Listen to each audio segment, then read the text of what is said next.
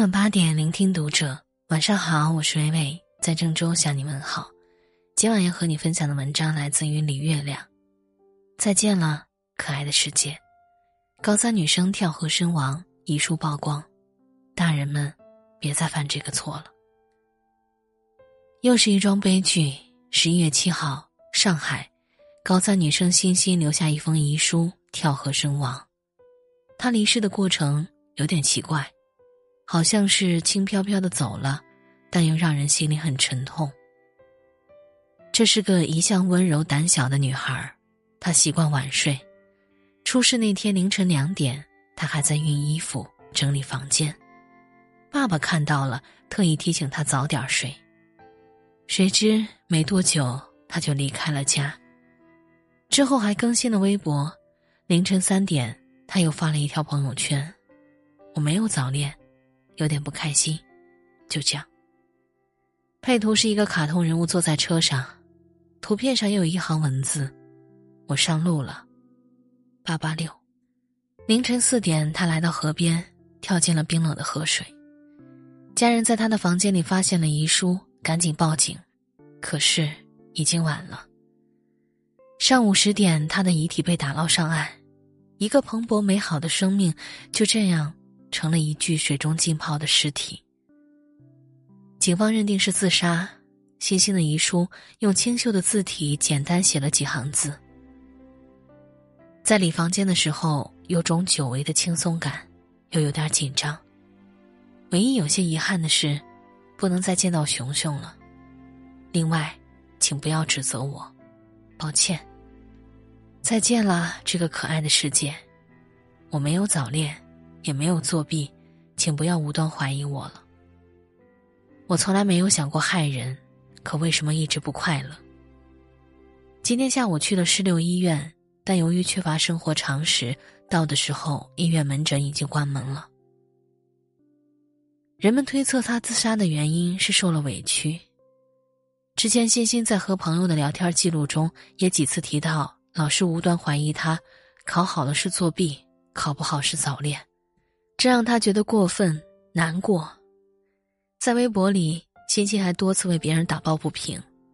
老师说，一个有些胖的女生缺乏高中生最基本的自制力，他感到气愤，想反驳老师缺乏人类最根本的善良。字里行间，我们可以看到欣欣的敏感和超强的同理心，他同情别人的痛苦，就像自己受到了伤害一样，好想抱抱他们。一个多么温柔善良的女孩子呀！可是面对不期然的伤害，她自己也没能扛过去。那几行遗言看起来非常轻，非常平静，而事实上，在写下那几行字的时候，她内心一定翻滚着惊涛骇浪，一定压抑着剧烈的挣扎。一个那么胆小的姑娘，要选择死亡，永远离开今生挚爱，这是多么艰难而恐怖的决定。可他还是选择了在凌晨四点来到河边，跳进了漆黑冰冷的河水。那些大人看起来无关痛痒的指责，在他心里就是一个千斤巨顶，压得他活不下去。你有没有发现，现在孩子自杀的新闻真的是太多了，隔三差五就有一桩。今年四月，陕西安康的十七岁高三女生在纸条和手机上写下十三个对不起后失踪了。第二天上午，他被人发现在老家房子里开天然气自杀身亡，据说是因为模拟成绩不理想，一时没想开。五月，西安一个九岁女孩给妈妈发微信，说老师布置的作文她来不及写了，妈妈没放在心上，只让她尽快完成。为什么我干什么都不行？女孩留下这一句对自己的质疑后，从窗户跳楼身亡。江苏常州的十岁女孩缪可欣上完作文课后坠亡，她写了一篇三打白骨精的读后感，被老师批评要传递正能量，加上之前曾被老师辱骂体罚，她翻过了四楼的栏杆坠楼身亡。九月，湖北武汉的十四岁男孩因为在教室里打牌被老师请了家长，妈妈到学校后在楼道里当众扇了他几耳光，妈妈离开之后，男孩默立了两分钟。转身跳下教学楼身亡。十月，江苏泰州的高二男生跳河自杀，在遗书里，他说自己因为早恋和拒绝补课的原因被班主任针对辱骂。您的辱骂让我想撞死在墙上，您亲手毁掉了我的白月光，毁掉了我的救赎。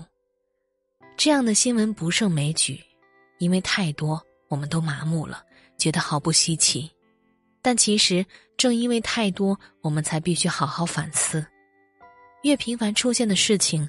越必须认真重视，否则谁能保证悲剧不落到自己身上？所以，每一位父母，请认真看看你的孩子，看他的内心健康吗？快乐吗？有巨大的痛苦和挣扎吗？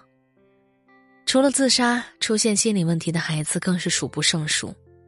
在开头欣欣自杀的新闻下面，很多网友提到，抑郁症的门诊前排满了中学生，痛苦，抑郁。甚至轻生，我们的孩子怎么了？简单说，我觉得就是现在的孩子比过去更敏感、更细腻、更脆弱，而他们面临的压力和伤害却并不比过去少。当柔软的孩子遇到粗粝的现实，他们常常就无法承受。孩子的内心本身就是敏感柔嫩的，他们拥有比大人更强的同情心和感受力，也更容易感到委屈和痛苦。被怀疑作弊和早恋的星星，就在微博上为那个跳楼的初三男孩说过话。他不平于大人们对孩子心理问题的忽视，你又怎么了？这算什么？你只是青春期叛逆，我们都是这样过来的。而在提出这些追星疑问两个月后，十七岁的星星也跳入了河中。大人们似乎总是觉得，小孩子能有多大的事儿？可事实上，孩子们的生存负担并不比成年人少。就像上面这一桩桩让人叹息的新闻，在巨大的学习压力下被老师冤枉体罚，因为一点小事儿被家长谩骂责打，父母一意孤行，自己的声音永远不被听见，大人们强势无理，孩子再不满意也只能听话。比如那个被妈妈扇耳光后跳楼的孩子，他在同龄人面前如此受辱，之后可能要承受长期非议。这无异于他的一场社会性死亡，而很多父母意识不到这一点，他们自己肯定不愿受此委屈，但他们不知道，其实孩子更不愿意。他们总觉得小孩子懂什么呀？懂什么？懂自尊。他们远比大人更需要尊重、理解、信任、鼓励，而那些放弃生命的孩子，绝大多数都是因为没有得到这些，所以他们才会留下这样的话。为什么我做什么都不行？对不起，对不起，对不起！别再指责我了。从来没有想过害人，可为什么一直不快乐？在三观尚未建立的阶段，一个孩子的信心多么容易被摧毁，而一旦活下去的信心都没了，悲剧还会远吗？所以，恳请各位大人，给孩子们多一些同理心，不管你的孩子还是别人的孩子。请记住，他是个敏感、自尊的生命，多给他们爱和尊重，不要像个愚蠢的莽夫一样残暴的伤害他。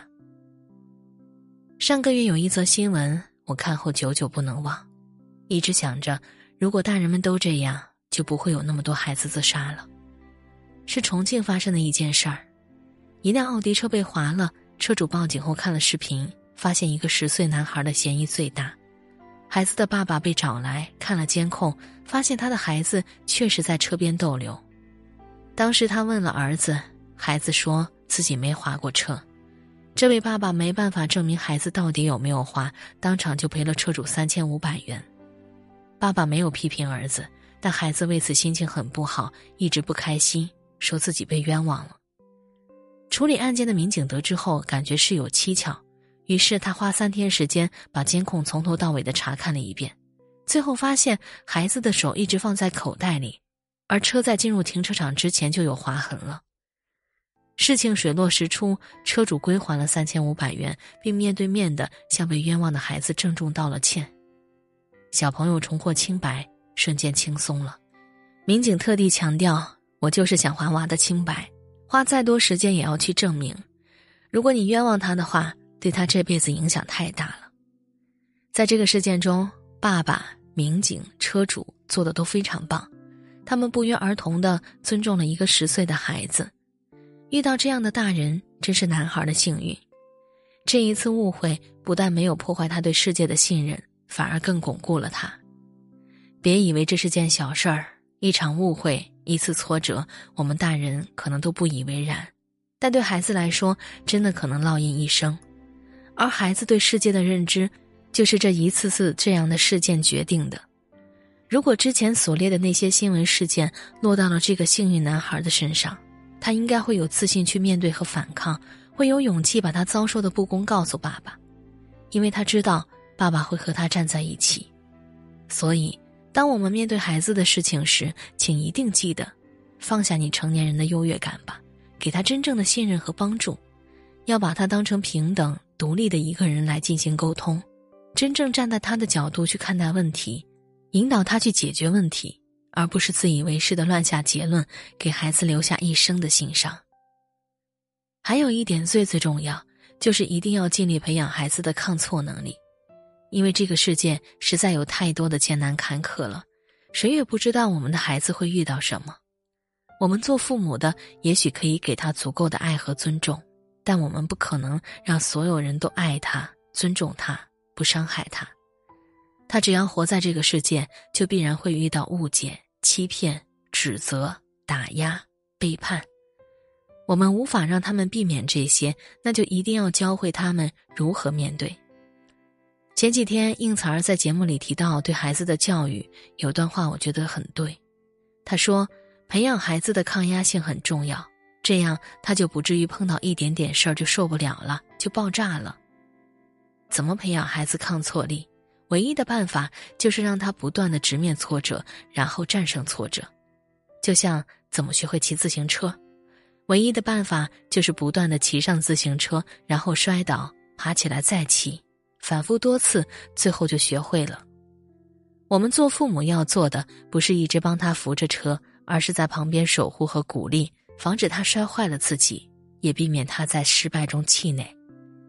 培养孩子抗挫力也一样。当孩子遇到他能自己解决，也应该自己解决的事情，一定要让他自己面对、自己处理，千万不要什么事儿都你出手。你只要告诉他我在你身后，如果你实在解决不了，记得求助我。如果小挫折不让他面对，大挫折他一定接受不了，或者一点小挫折在他心里也会变成过不去的坎儿。当然，如果问题大到孩子自己也解决不了。那你一定及时出手，跟他一起齐力应对。一句话，小挫折袖手旁观，大事件共度难关。这样你的孩子就不会太脆弱，什么都应对不了，也不至于太无助，觉得自己孤立无援。这世界总有黑暗，你应该做孩子的一束光，给他温暖，也带他成长。